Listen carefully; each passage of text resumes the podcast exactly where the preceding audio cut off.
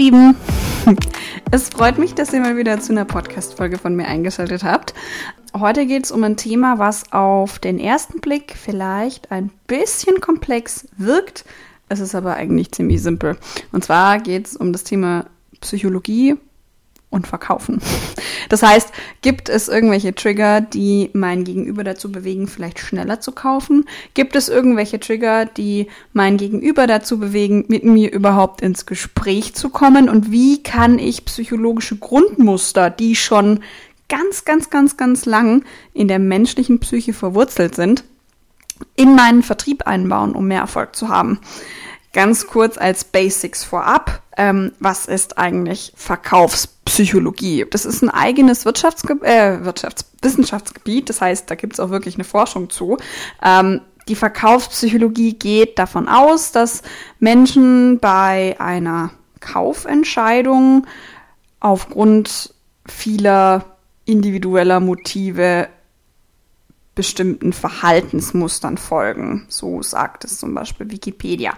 Ähm, damit ist die Verkaufspsychologie ein Teil der Wirtschaftspsychologie und sie untersucht, welche Verhaltensweisen oder Verhaltensmuster von Verkäufern dazu geeignet sind, äh, potenzielle Kunden zum Kauf bewegen oder schneller zum Abschluss zu bekommen.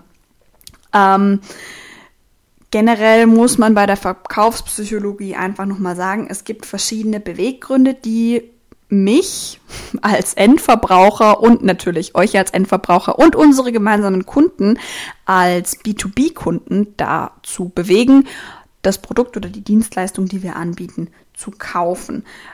Das ist meistens nicht nur rational begründet, klar, sowas wie ein Preis oder ein Return of Investment oder Erfolgsquoten spielen da schon eine Rolle, aber es gibt noch ganz andere äh, Themen.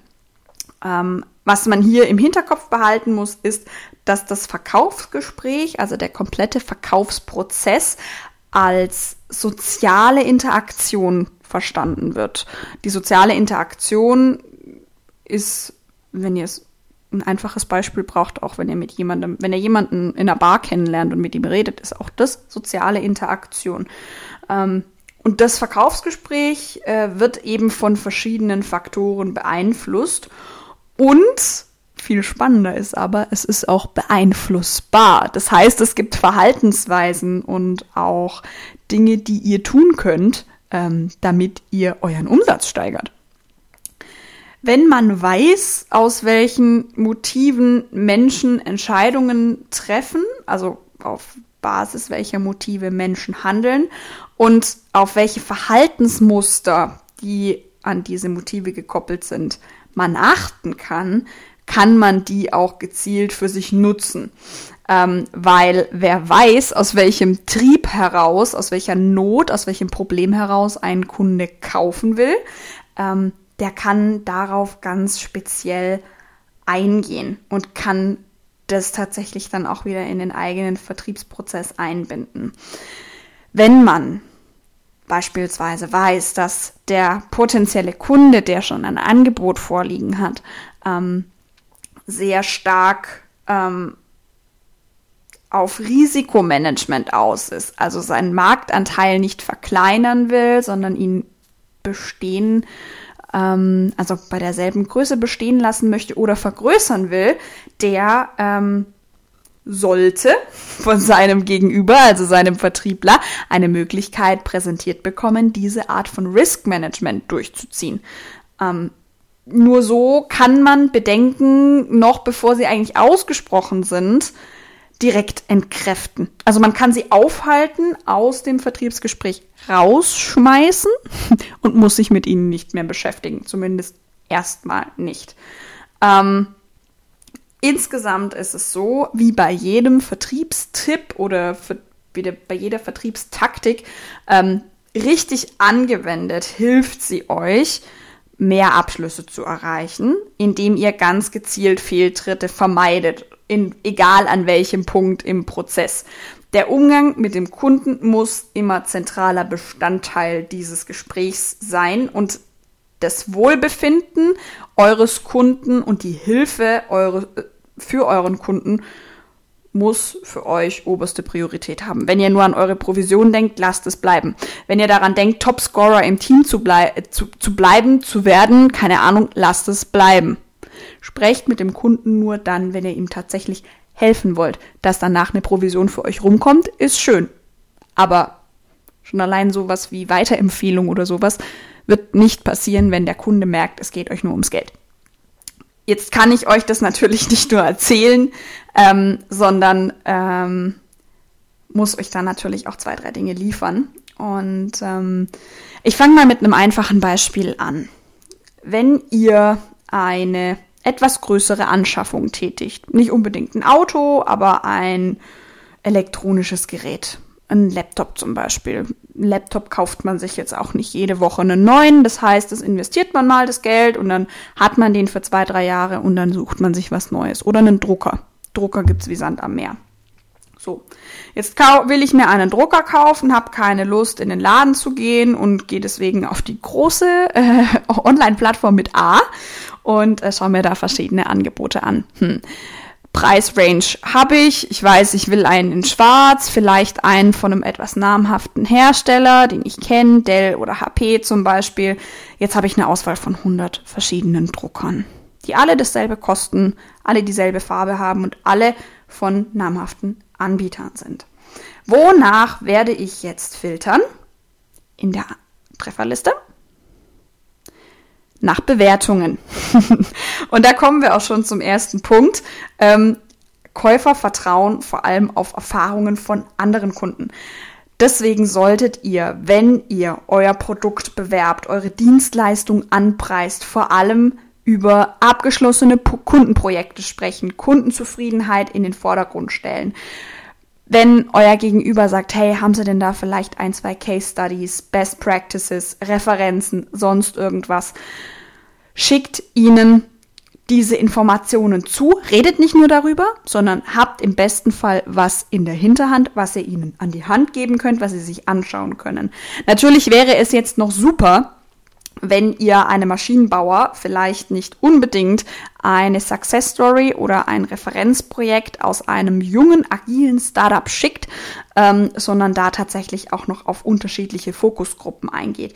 Den Content könnt ihr entweder selbst erstellen oder ihr stoßt ein Projekt an bei euch intern. Viele Unternehmen haben das aber mittlerweile erkannt und verfügen über solche Referenzprojektberichte, ähm, die man versenden kann. Also fragt da unbedingt nach. Ähm, das Ganze nennt sich Social Proof. Ähm, fragt nach Referenzen, die ihr versenden könnt, um auch eure Reputation als Unternehmen zu erhöhen. Weil jeder kann viel erzählen, aber wenn man es schwarz auf weiß hat, hilft es einem enorm. Eine weitere Sache, die ich ganz stark adaptiert habe in meinem Vertriebsprozess, ist Imitation.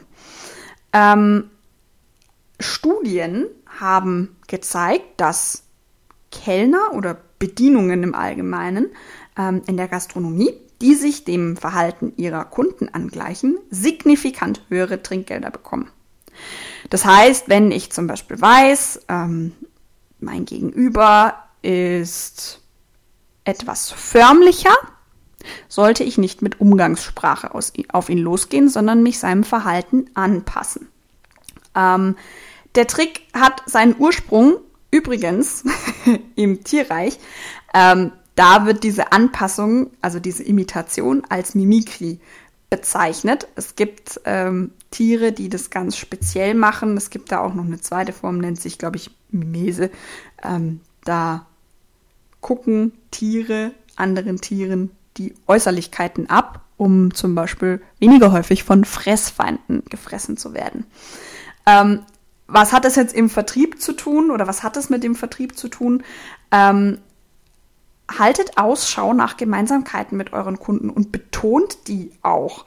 Ähm, keine Ahnung, es kann sowas wie ein Dialekt sein. Es gibt viele Vertriebsorganisationen, die bewegen sich in Vertriebsgebieten, die vor allem regional aufgestellt sind. Wenn ich jetzt im süddeutschen Raum unterwegs bin, ja, so Bayern, Baden-Württemberg, Rheinland-Pfalz vielleicht noch, und ich weiß, meine Ansprechpartner, meine Entscheider sprechen vielleicht auch mit einem etwas höheren, mit einer etwas höheren Wahrscheinlichkeit Dialekt, nicht, nicht so furchtbar stark, aber auf jeden Fall, dann kann ich das adaptieren und ab und an mal so eine kleine Prise Dialekt einstreuen. Wenn man rausfindet oder auf einem Xing- oder LinkedIn-Profil zum Beispiel findet, dass derjenige sportbegeistert ist oder zum Beispiel, ich hatte neulich jemanden, der geht unfassbar gerne klettern. Habe ich ihn gefragt, hey, ich habe gesehen, Sie gehen gerne klettern. Waren Sie am Wochenende vielleicht in der Kletterhalle? Keine Ahnung. Überlegt euch irgendwas und geht auf euer Gegenüber ein. Eine andere Sache ist, wenn ihr mit jemandem im Termin seid und er benutzt spezielle Fachbegriffe, die euren Prozess, eure, euer Produkt, eure Dienstleistung betreffen, spiegelt das, adaptiert das, schreibt euch das auf und verwendet es im Prozess. Damit spiegelt ihr wieder, lieber Kunde, ich weiß, was du meinst, ich verstehe dich und ich kann mich auf Augenhöhe mit dir unterhalten.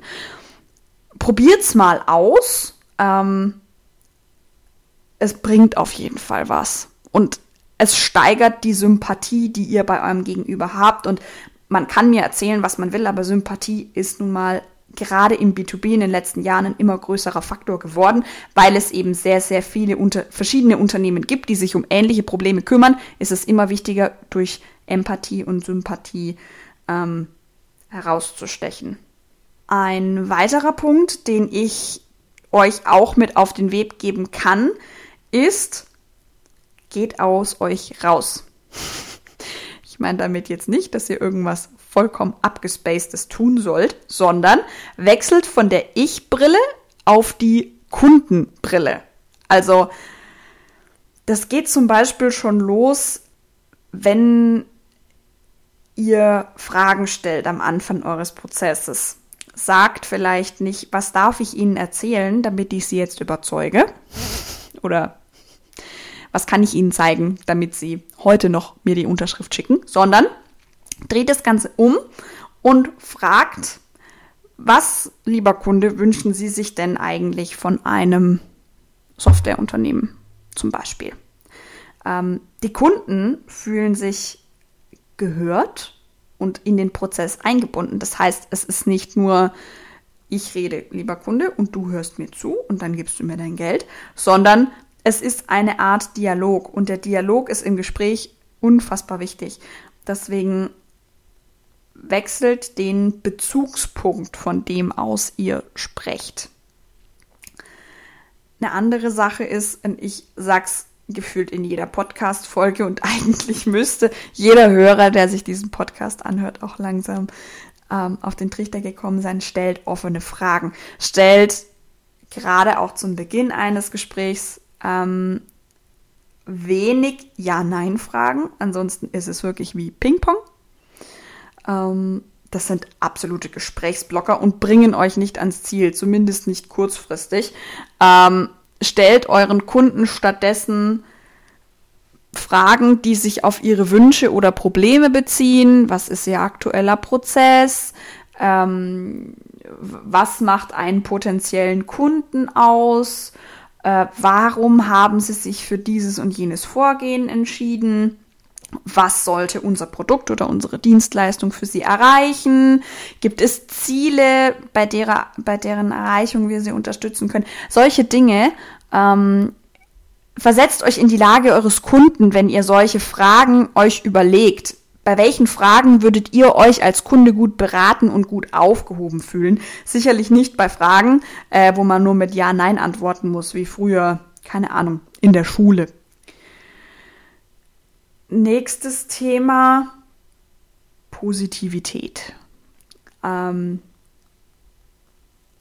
vermeidet Worte, die in irgendeiner Art und Weise negativ aufgefasst werden könnten. Ähm, zum Beispiel, wenn ihr wisst, euer Gegenüber hat aktuell einen Wettbewerber von euch im Einsatz, möchte daran aber etwas ändern. Entweder weil der Vertrag ausläuft oder weil einfach die Zusammenarbeit nicht mehr gut funktioniert. Ähm, dann fragt nicht so plakativ, ähm, warum bist du unzufrieden, lieber Kunde? sondern umschreibt das Ganze lieber und fragt zum Beispiel sowas wie, hm, lieber Kunde, ich habe jetzt gehört, ähm, du nutzt gerade meinen Wettbewerber, schaust dir aber uns als Wettbewerber unseres Wettbewerbers aktuell an. Was bewegt dich zu dem Schritt? Was bringt dich zu dem Punkt zu sagen, hey, in unserem Fall, ich nutze ein anderes Unternehmen, möchte mir aber EchoBot anschauen. Ihr vermeidet eine negative Formulierung. Ihr rückt euren Unternehmen in ein positives Licht und sagt nicht unterschwellig, wir sind besser als der Wettbeverb, ähm, auch wenn ihr es seid.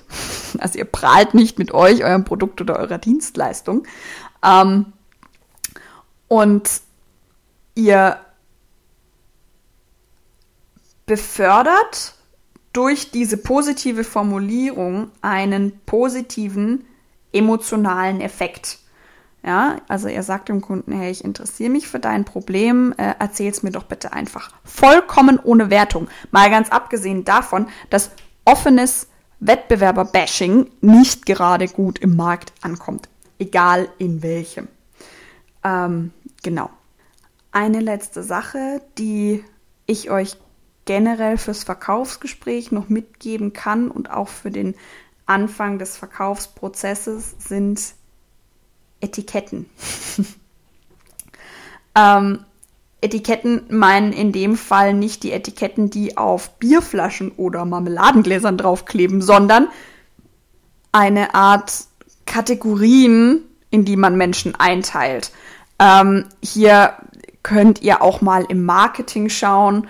Ähm, ein ganz, ganz populärer Begriff. Aktuell sind die sogenannten Buyer Personas, ähm, um den Kunden, den ihr ansprecht, einschätzen zu können ähm, und vor allem treffend einschätzen zu können, solltet ihr ein bisschen Bescheid wissen, was in dieser Zielgruppe und vor allem in dieser Person, weil ihr sprecht ja nicht nur mit Unternehmen, ihr sprecht ja ganz gezielt auch Menschen an, ähm, was in denen vorgeht, was ist der Person wichtig, ähm, ist es zum Beispiel ein Mensch, der sehr stark Zahlen, Daten und Fakten getrieben ist.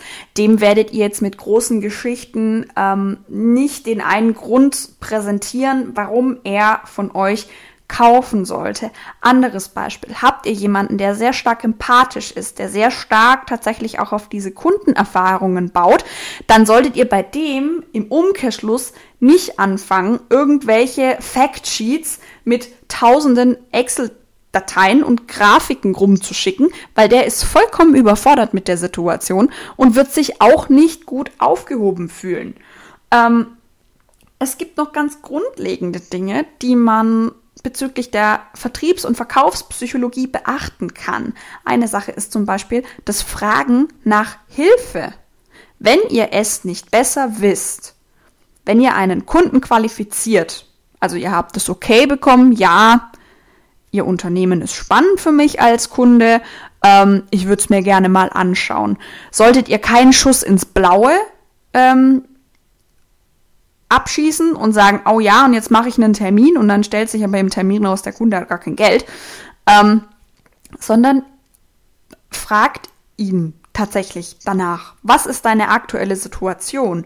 Was ist dir wichtig? Ich kenne mich in deiner Branche nicht aus. Ich kenne dein Vertriebsmodell nicht, lieber Kunde.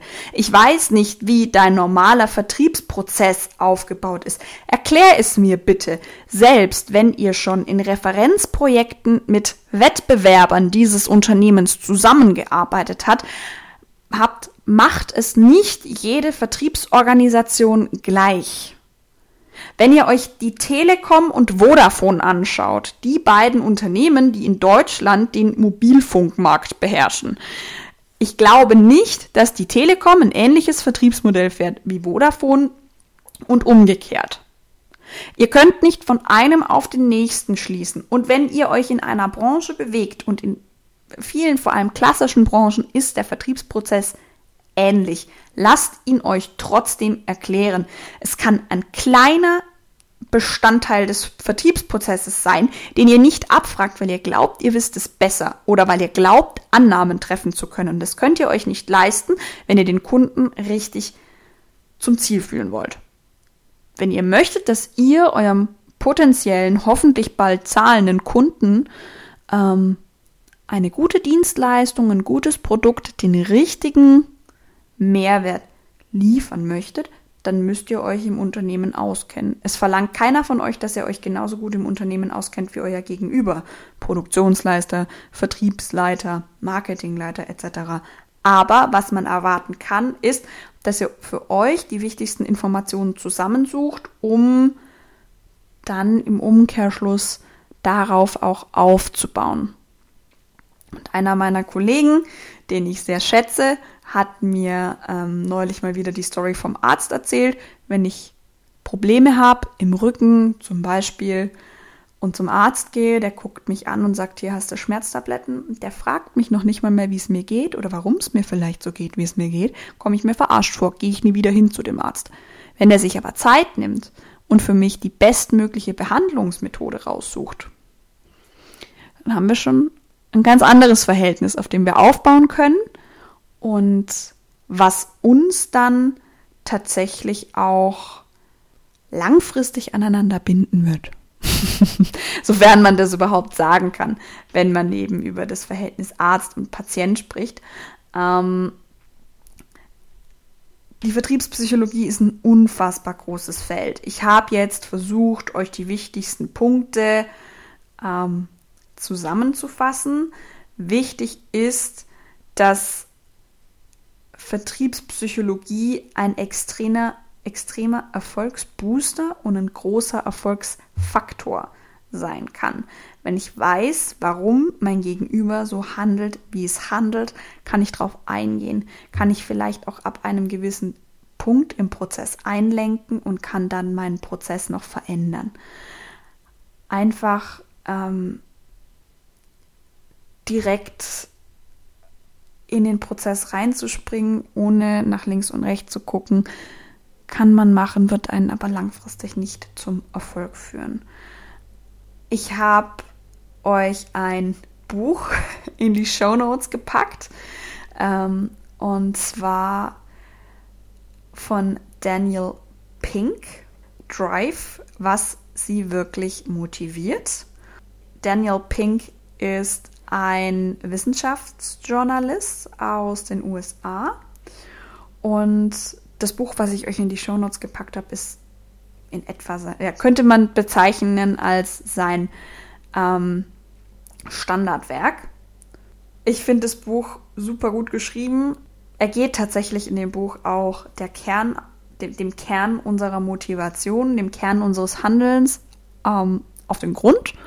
Und ich kann es wirklich jedem nur empfehlen, der sich tatsächlich auch mit diesem Thema Verkaufspsychologie, Verkaufsmotive, ähm, Vertriebspsychologie auseinandersetzt. Buch findet ihr wie immer in den Show Notes. Ähm, das war's auch schon heute von mir. Mal wieder. Ähm, nächste Woche geht's weiter mit einem neuen Thema. Hoffentlich dann auch ja, obwohl, vielleicht alleine, vielleicht nicht. Lasst euch überraschen. Wenn ihr Folgenwünsche habt, Themenwünsche habt, dann schreibt sie mir gerne auf LinkedIn. Profil findet ihr unter dem Buchtipp in den Shownotes. Ich wünsche euch ein wunderschönes Wochenende. Wir haben Freitag. Genießt es und dann Happy Selling nächste Woche. Wir hören uns. Macht's gut.